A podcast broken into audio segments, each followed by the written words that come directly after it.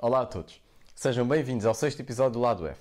O podcast da APJF contempla uma perspectiva 360 graus dos farmacêuticos, das suas histórias e vivências. Não só o lado que nós já conhecemos, mas também uma outra visão com base em conversas mais informais.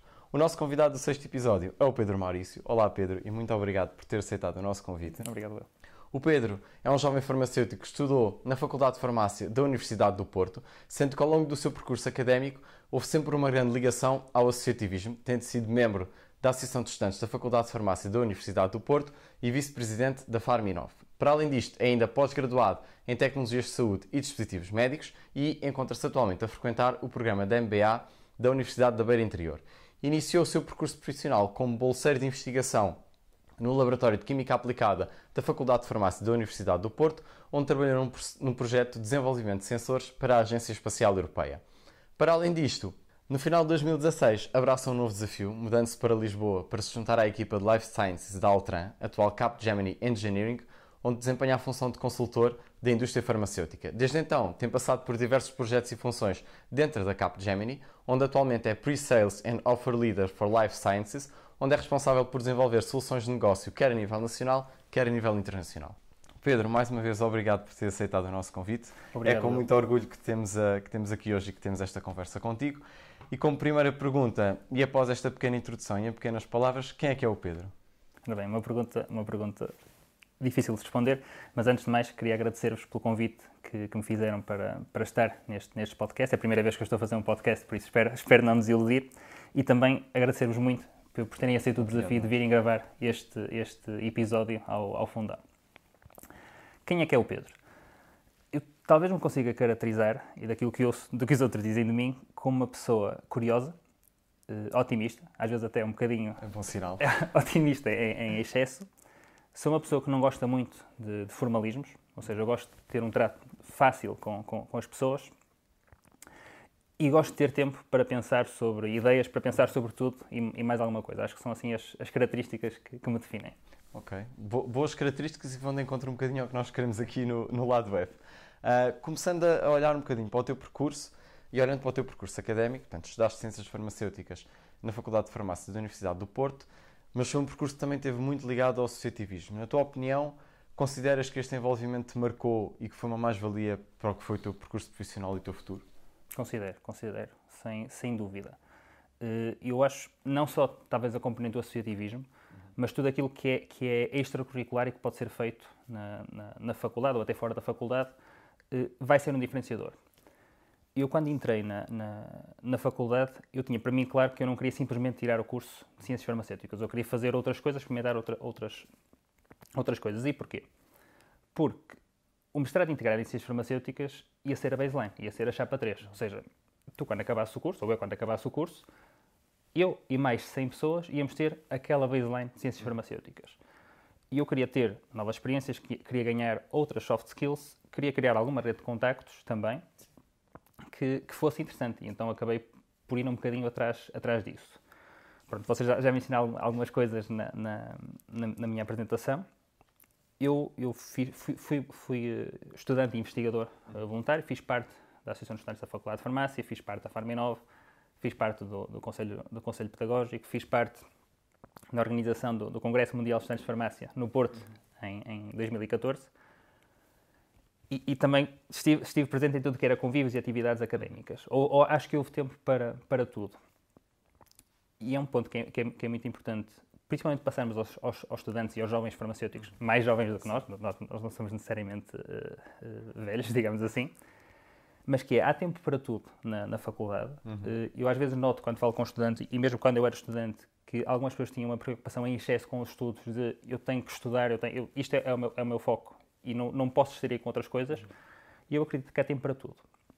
Agora, a questão, a questão é, também exige, isto também, também exige um, um sentido de compromisso, e também exige alguma disciplina para conseguirmos estar dedicados a, a, diferentes atividades. Fazemos aqui um balanço daquilo, daquilo que são as atividades académicas e as atividades extra, extracurriculares. E eu acredito que com o tempo também passamos a, ganhar uma, uma, característica que é muito importante e que todos nós devemos trabalhar, e eu ainda estou a trabalhá-la, que é a capacidade de sabermos dizer que não. O que é que isto quer dizer? Nós, nós quanto mais desafios tivermos, a mais desafios somos expostos. Uh, para, para fazer. E temos de ter sempre aqui, aqui, aqui alguma parcimónia nas, nas, nossas escolhas, que é perceber o que é que faz sentido para, para nós, o que é que queremos fazer e a que é que vamos dizer que não. E aquele não, não, não tem que ser um não definitivo, é um não naquele momento. Naquele momento eu não posso aceitar aquele, aquele desafio. Porque eu acredito que se nós dissermos que sim a tudo, uhum. até podemos fazer as coisas todas, mas vamos fazer tudo a meio gás. Uh, então é muito importante, portanto, ficarem com esta mensagem que é atrevam-se a fazer coisas diferentes. Vocês, os estudantes, têm tempo para, para tudo, mas trabalhem depois esta parte de fazer o balanço da, da componente académica com a componente extracurricular. Ok, pegando aí num, num dado que tu, que tu referiste e começando a falar um bocadinho do teu percurso profissional, começas na área de investigação e depois quase que dás uma volta de 180 graus para outra área. Como é que se dá esta mudança de rumo? O que é que te fez querer mudar? Esta é uma história engraçada. Uh, pegando aqui no ponto, no ponto da, das, das minhas características, uhum. pronto, é que eu disse que sou uma pessoa curiosa, eu desde de, de, pequeno que me considero uma pessoa, ou seja, eu sabia que eu ia trabalhar em algo relacionado com, com discussão de ideias, com criação de, de produtos, eu queria trabalhar em alguma coisa que envolvesse criar e pensar. E eu, quando era pequeno, meu, meu pai era, era, engenheiro civil, eu adorava ir com ele visitar, visitar obras, eh, perceber como é que as coisas eram construídas, o trabalho que existia por trás, ver, ver os projetos e fazer de conta até que fazia alguns projetos. Isto estamos a falar, eu teria talvez, sei lá, 5, 6 anos na altura. Perceber como é que as máquinas funcionavam. Eu, eu, eu gostava muito desta componente da, da, da engenharia e da criação. Ao mesmo tempo, a minha mãe era professora de Físico-Química e eu lembro-me que ela de vez em quando me levava à, à escola e eu adorava estar com ela nas aulas práticas, eu, miúdo, talvez de 5 anos, a vê-la ela e a ver os, os, os, estudantes dela de bata branca a mexerem em pipetas e nas otes e a, a mexerem em reagentes, eu adorava aquele, aquele ambiente. Ou seja, ao longo do tempo eu fui percebendo que queria trabalhar num ambiente de laboratório uhum. e talvez ligado à saúde. Era, era o que faria sentido. E, e, e, nesse seguimento, eu quando entrei para a faculdade tinha claro para mim que eu queria ser investigador científico, era o que eu queria fazer, Fiquei contente porque, porque no, no, segundo ano da faculdade comecei a trabalhar como investigador voluntário. Fiz investigação do segundo até ao quinto ano. Acabei o curso, estava sem nada para fazer, estava, vi, o, o, deserto de, de, de, quem acaba o curso e, e olha para o mercado de trabalho. E fui à faculdade e disse: Olha, eu não tenho nada para fazer em casa, posso ficar aqui a trabalhar como investigador voluntário até encontrar alguma coisa. E fiquei. E no, no início de 2016 tive um contrato com a Faculdade de Farmácia para ser um, bolseiro de investigação. Ou seja, atingi um objetivo, que era exatamente ser, ser investigador profissional, digamos assim. Ao fim de três meses, comecei a perceber que aquilo não era para mim. E ao fim de sete, eu rescindi o contrato com a Faculdade de Farmácia. E porquê que aquilo não era, não era, não era para mim? Porque eu, gostava, eu gosto de um, de um sistema de investigação que seja ágil, que seja focado em resolver problemas concretos da, da, da sociedade e, e, desenvolver, soluções que cheguem depressa ao mercado. Aquilo com que eu me deparei no meio académico foi um, um meio ainda muito clássico, eh, muito hierarquizado, e em que a investigação era uma investigação pura, ou seja, não era uma investigação muito aplicada a dores reais, e o foco daquele trabalho era a escrita de artigos científicos e a apresentação de, de pósteres em congressos. E eu não me revia de todo, de todo naquilo, e, e foi por isso que, que acabei por, por hum, mudar, mudar de desafio. E reparem, eu, eu, com isto não estou a dizer necessariamente que a investigação que se faz nas faculdades ou que se faz a nível académico é, é, é má ou, ou, ou, pouco direcionada. Uhum. Porque, porque, aliás, a investigação pura é parte essencial do, do progresso científico. Mas, mas, simplesmente percebi que aquilo não era para mim okay. e que, e que não, não era o que eu queria. Uh, continuando um bocadinho a falar do teu percurso e, e de outro rumo que quem te conhece sabe, sabe que é uma área que diz muito, que é, que é a saúde digital. Sim. Quando é que a saúde digital e tu se cruzam, digamos assim, e porquê é que decidiste que esta era uma área que tu, Pedro, tinhas de agarrar e explorar? Eu acho, eu acho que me cruzei com, com a saúde digital talvez em 2018. Ou seja, a saúde digital, já existia há, há muito uhum. tempo, isto não é uma coisa só de agora, ainda que agora exista um hype muito grande sobre, sobre o tempo, mas a saúde digital já, já existem muitas inovações a serem feitas ao longo de, de vários anos. E foi, foi tal, talvez num, num, num, conjunto de slides que eu recebi dentro, dentro da, da minha empresa, a Capgemini, sobre aquilo que eram as tendências do, do setor da saúde para, para o futuro. Eu lembro de estar a folhear aquilo e parei num, num slide cujo título era Digital Therapeutics. Uhum. E aquilo fez-me parar para pensar. Porque o conceito que ali estava era eu, para tratar de uma doença, imaginemos um, ansiedade, eu, em vez de ter que tomar um, um comprimido, eu podia desenvolver um, uma app no, no smartphone ou, ou, podia desenvolver uma aplicação de realidade virtual e usá-la para ter também benefício terapêutico, da mesma maneira que o medicamento, que o medicamento tem. E porquê que isto me fez o clique quando, quando eu vi isto pela primeira vez? Eu gosto, gosto de investigação, gosto de pensar sobre, sobre ideias, gosto de desenvolver produtos o ambiente da R&D na indústria farmacêutica é um ambiente uh, bastante regulamentado e também, não, não, diria bastante lento, mas é, leva, leva o seu tempo a ser feito. Ou seja, desde que pensamos num, num, produto até que ele chegue ao mercado, há muito tempo de investigação para, para trás e é um processo que tem, tem que seguir uma série de standards e, e, não é muito iterativo, digamos assim. Ou seja, eu, ao meio do processo, não posso decidir que agora quero ir por, por outro caminho. Por outro lado, uh, os processos iterativos e, e a agilidade de desenvolvimento é aquilo que acontece no software. E nós podemos estar a trabalhar sobre terapias que são feitas em software, em que eu quero ir por este caminho, mas que depois, afinal, decido que é melhor ir para o outro lado. E depois eu tenho uma feature no, no, no meu produto de, de, gestão, um tipo de sintoma, mas até quero adicionar uma feature de gamificação e consigo incorporar. Esse facto de conseguirmos brincar com a solução terapêutica que estamos a desenvolver, quase em tempo real, atraiu muito, e também o facto de como, como, o desenvolvimento é mais ágil, eu posso hoje estar a desenvolver uma aplicação para, para a diabetes, uhum. mas se calhar daqui a dois anos posso estar a pensar sobre uma aplicação para a cardiologia e daqui a cinco anos posso estar a pensar numa aplicação para, para, para a área da psiquiatria. E eu acho que isto atraiu muito, uhum. porque é, é, é, o facto de ter, termos uma forma diferente de fazer saúde. Mais inovadora, mais rápida e, e, e nos dar algum espaço para, para brincarmos e experimentarmos, uhum. digamos assim.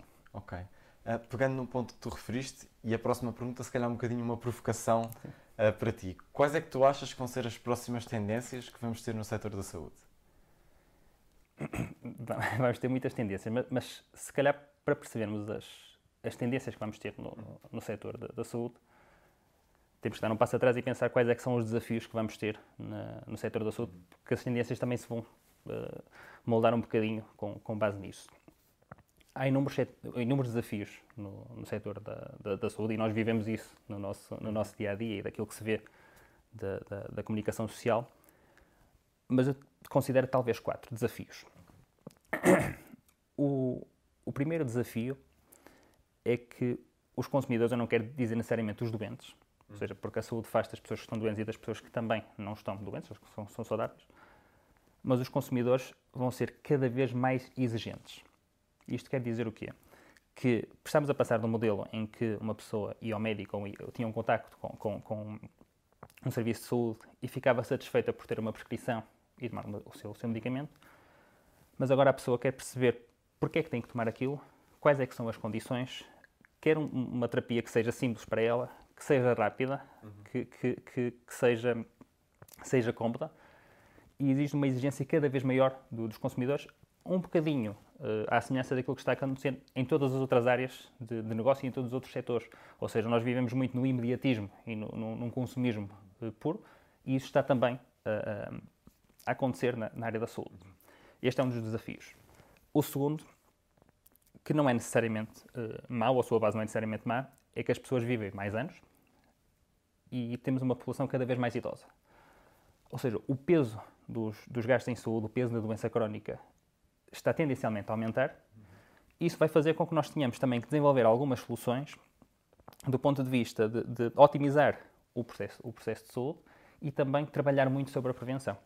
Ou seja, o que eu quero, imaginemos numa área como, como, a diabetes, não é tratar o, a pessoa com diabetes, uhum. mas é evitar que, por exemplo, numa diabetes tipo 2, esse quadro uh, apareça. Ou seja, trabalhar muito sobre a prevenção e talvez, e acho que esta é uma das tendências essenciais, que é o foco na prevenção, é muito mais barato, é muito mais eficiente uhum.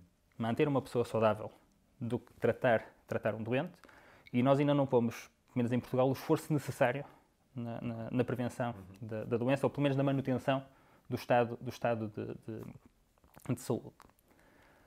O terceiro, o terceiro uh, desafio, e a saúde digital acaba por também dar algumas respostas, é a falta de profissionais de saúde. Ou seja, aquilo que nós assistimos agora, agora em Portugal e que acaba por acontecer um bocadinho em todo o mundo é, com o envelhecimento da população, nós não vamos ter um crescimento dos profissionais de saúde a acompanhar este, este, este aumento da, da, população a recorrer a serviços de saúde. nós temos que criar tecnologias e temos que criar soluções que permitam ter um serviço de saúde mais eficiente, mais rápido e com maior, maior uh, digamos assim, right first time. Ou seja, eu não preciso fazer uma série de experiências terapêuticas e eu sei o que é que vai resultar para ti. Não, não, ou seja, Sim. eu a ti vou dar um tratamento que resulta para ti e não o tratamento que resultou para um milhão de pessoas, mas que pode não resultar para ti. Uhum. E, e, aqui tem, tem, a componente da personalização da, da saúde e até dos, dos, próprios modelos preditivos que podem ser usados. Uh, acho que vai ser uma das tendências.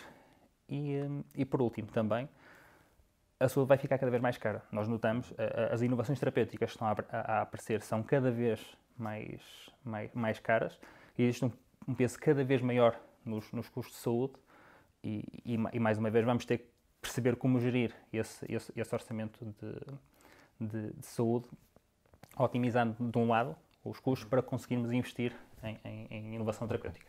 E continuando a falar de futuro, e já falámos do setor da saúde, mas particularizando para a nossa profissão, que futuro é que tu vês para a profissão farmacêutica uh, e havendo necessidade de mudanças, que mudanças é que achas que, que efetuarias?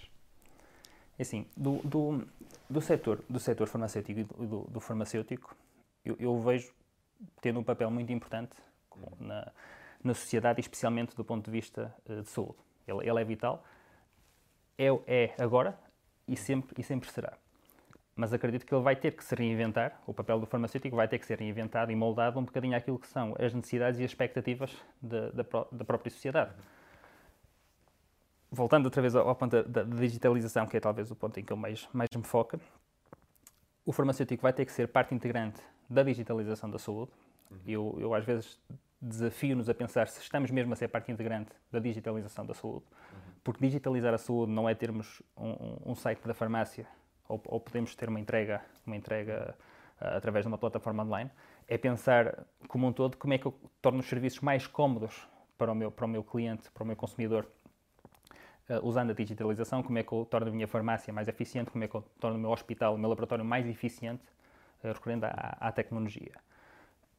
Imaginemos, focando aqui, tentando limitar ao universo da farmácia comunitária, eu espero que no futuro, uma das tendências, seja eu poder, em minha casa, estando, estando, estando doente, ter uma app, tem uma plataforma, digamos assim, de farmácias, em que eu consigo ver qual é, que é a farmácia mais próxima da minha casa, fazer um, um levantamento de uma, de uma, prescrição, ter uma videoconsulta farmacêutica com o farmacêutico que, que, lá está, receber os medicamentos em casa e, imaginemos, idealmente, nessa, nessa, aplicação até consigo ter um tracking dos medicamentos que tomo, se eu tenho que fazer uma reposição de estoque, se existe alguma interação medicamentosa uh, ao novo medicamento que eu, que eu introduzi, eu gostava de ter um, eh, este tipo de soluções em, em prática, porque assim, elas, vão, elas vão acabar por existir.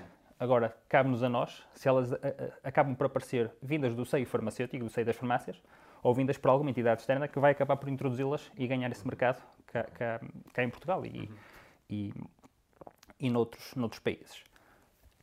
E às vezes, quando eu, quando eu refiro isto, de nós digitalizarmos, a, por exemplo, a parte da farmácia, não são poucas as vezes eu ouço o argumento de ok, mas as, as, as pessoas gostam de ir à farmácia. Uhum. E é verdade, as, as, pessoas gostam, gostam de ir à farmácia, não há, não há, não há dúvida disso e nem toda a gente tem que gostar só do meio digital. Uhum. Eu, eu, próprio sou, sou muito apologista da saúde digital, mas eu também gosto de ir aos sítios. A questão é, as pessoas gostavam de ir à, à Blockbuster levantar filmes. Uhum. As pessoas gostavam de ir ao takeaway e esperar na fila para levar comida para casa. As pessoas gostavam de, de esperar na fila do supermercado para levantar as suas compras. As pessoas gostavam até ao dia que lhes deram outra opção. E o que importa aqui é nós conseguirmos criar novas opções e novos mecanismos de comodidade para, para, para os consumidores, para permitirmos àqueles que querem fazer as suas coisas através de casa ou querem ter um contacto mais cómodo com, com, com a saúde, também o conseguirem ter. Porque reparem, o, o, aquilo que menos me apetece, imaginemos que eu estou, que estou doente, estou, estou de cama com uma gripe. Aquilo que menos me apetece fazer para ter contacto com uma farmácia é ter que sair da cama, ter que me vestir, ir para a rua apanhar frio, estar à espera numa fila de uma farmácia para ser atendido. Aquilo que eu quero é conseguir fazer isto tudo deitado na cama. Ou seja, falo com o farmacêutico, tenho um aconselhamento eh, indicado, recebo os medicamentos em casa no, no, próprio dia ou no dia seguinte. E então temos que pensar que é o que é que o nosso cliente quer, o que é que o nosso consumidor quer e pode ainda não ter, ou podemos não lhe estar a dar. E fazemos o percurso muito focado nesse, nessa direção. Ok. E como última pergunta, um, indo puxar um, um bocadinho um lado muito pessoal teu, um, tu acabas por viver e trabalhar aqui na zona do interior. O que é que te faz tomar esta decisão, se calhar muita gente podia considerar muito arriscada? Assim, mais uma vez uma história engraçada, e eu mudei para o Fundão em 2021, no final de 2021. Mas talvez a história comece em 2019. Uh, em 2019 eu, eu vivia trabalhava em Lisboa, nos, nos escritórios da, da Cabo Gemini, e na altura eu estava responsável por, por fazermos a certificação e implementação da, da ISO 13485, que é o standard que, que, que define uh, as boas práticas de qualidade para dispositivos médicos, ou seja, nós queremos ser uma empresa e somos uma empresa certificada para desenvolvimento de dispositivos médicos. Isso implicava que eu tivesse que acompanhar as equipas de Lisboa, do Porto e, e do Fundão. Em 2019 eu vim, vim cá aos, aos escritórios, conheci as equipas e por acaso no, no, no dia em que eu cá estive uh, fui jantar à casa, a casa dos pais da minha namorada, da minha namorada Marta, que é, que é da Guarda. Uhum. E estávamos a jantar e eu comentei, tinha ficado impressionado com o Fundão e não conhecia uhum. a cidade. Uh, e, e, o único feedback que eu tinha da cidade era que, pronto, era no interior, aquilo era um deserto, era uma cidade muito pequenina, não se passava lá nada. Mas aquilo com que eu me deparei foi, efetivamente, uma cidade pequena, mas que era acolhedora e que, e que sentia que as pessoas eram bastante amigáveis e, e existia aqui, pelo menos na, na empresa, existia um, um, espírito grande de, de, de, de, comunidade. E nisto também da, da, da, minha namorada diz, ah, quem sabe um dia vocês ainda vão parar ao, ao fundão. E nós rimos com aquilo, porque género, era algo que parecia impensável. E pronto, foi em 2019, continuamos as nossas vidas em, em, em Lisboa em 2020, com, com a pandemia e com a volta que, que, que o mundo levou, eh, eu e a minha namorada começamos a trabalhar eh, em casa, dividir um, pequeno teu em Passos de Arcos, e acho que bastou uma semana para nós percebermos que ou íamos trabalhar para outro sítio, para uma casa maior, ou dávamos em malucos. E optámos pela, pela, pela primeira opção. E então, eu lembro que estávamos a sair de casa e eu, otimista, disse assim: pronto, isto também agora, se calhar vamos para casa dos nossos pais durante 15 dias e depois volta tudo ao normal uhum. e, e voltamos, voltamos, para Lisboa. E sabemos bem que não foram 15 dias. Uh, desde 2020 a 2021, nós íamos estando a trabalhar ou em casa dos pais dela, na, na Guarda, ou em casa dos meus pais, em, em Santo Tirso, íamos sendo assim os nómadas. Mas com isso e o facto de estarmos a viver no, num ambiente mais pequeno, fomos percebendo a qualidade de vida que, que tínhamos, fomos ganhando mais tempo para, para fazer outras coisas. Um, e, e, foi bastante, bastante, bastante benéfico para, para nós. Em 2021, já mais no final de, de 2021, quando as coisas começaram a ser mais, mais normais ou, ou menos anormais, digamos, digamos assim, íamos voltar à, à, realidade, ou seja, as empresas está, estavam a voltar a ter, a ter as pessoas nos, nos escritórios e nós tínhamos que voltar para Lisboa. E eu lembro-me de, de, de ir ter com a minha namorada e perguntei-lhe assim: Olha, de 0 a 10, quanto é que queres voltar para Lisboa? E ele disse: Eu para mim não voltava. Eu disse: Pois, eu também não. E se fôssemos para o fundão? E na altura aquilo começou a fazer sentido, do género. Por acaso, é, é uma cidade, é uma cidade pequena, vamos ter qualidade de vida, uh, o, o mercado é mais atrativo, as coisas são, são, são mais baratas, nós valorizamos muito a, a natureza, o desporto e cá temos, temos tudo isso, e acabamos por, por ter aqui um misto de, de, sorte e de contexto, porque as nossas vidas permitiram que pudéssemos vir para, para, para cá, e também coragem para deixar aquilo que tínhamos em Lisboa e, e virmos, virmos para aqui. E, e, eu, gosto, eu gosto de estar aqui e importa dizer que também não foi à toa nós temos vindo para, para o fundão e para o interior. Uh, porque apesar disto ser uma cidade uh, pequena, uhum. é uma cidade que está em crescimento e que está num crescimento muito alavancado por, por atrair empresas tecnológicas para, para a região. Fazendo isso, ela acaba por também atrair pessoas de vários países. Uhum. Ou seja, estamos a falar uma cidade como o Fundão, no interior do país, vivem cá pessoas de mais de 30 países. Isto cria aqui um, um ecossistema multicultural e também de, de, de, inovação bastante, bastante interessante e que me interessa. Ou seja, como pessoa curiosa e pessoa que gosta de fazer coisas, interessa-me estar num ecossistema destes. E, e eu acredito que, que, o Fundão tem muito potencial para, para nos próximos anos se tornar aqui um polo de, de tecnologia e um polo na área digital. E eu gostava também de conseguir fazer parte, parte desse, de, desse ecossistema. Chegamos então ao fim do sexto episódio do Lado F. Pedro, agradecer-te mais uma Muito vez obrigado. Eh, por ter aceitado o nosso convite. Eh, a quem está aí em casa, espero que tenham gostado deste sexto episódio do Lado F e contamos com vocês para o próximo episódio. Obrigado.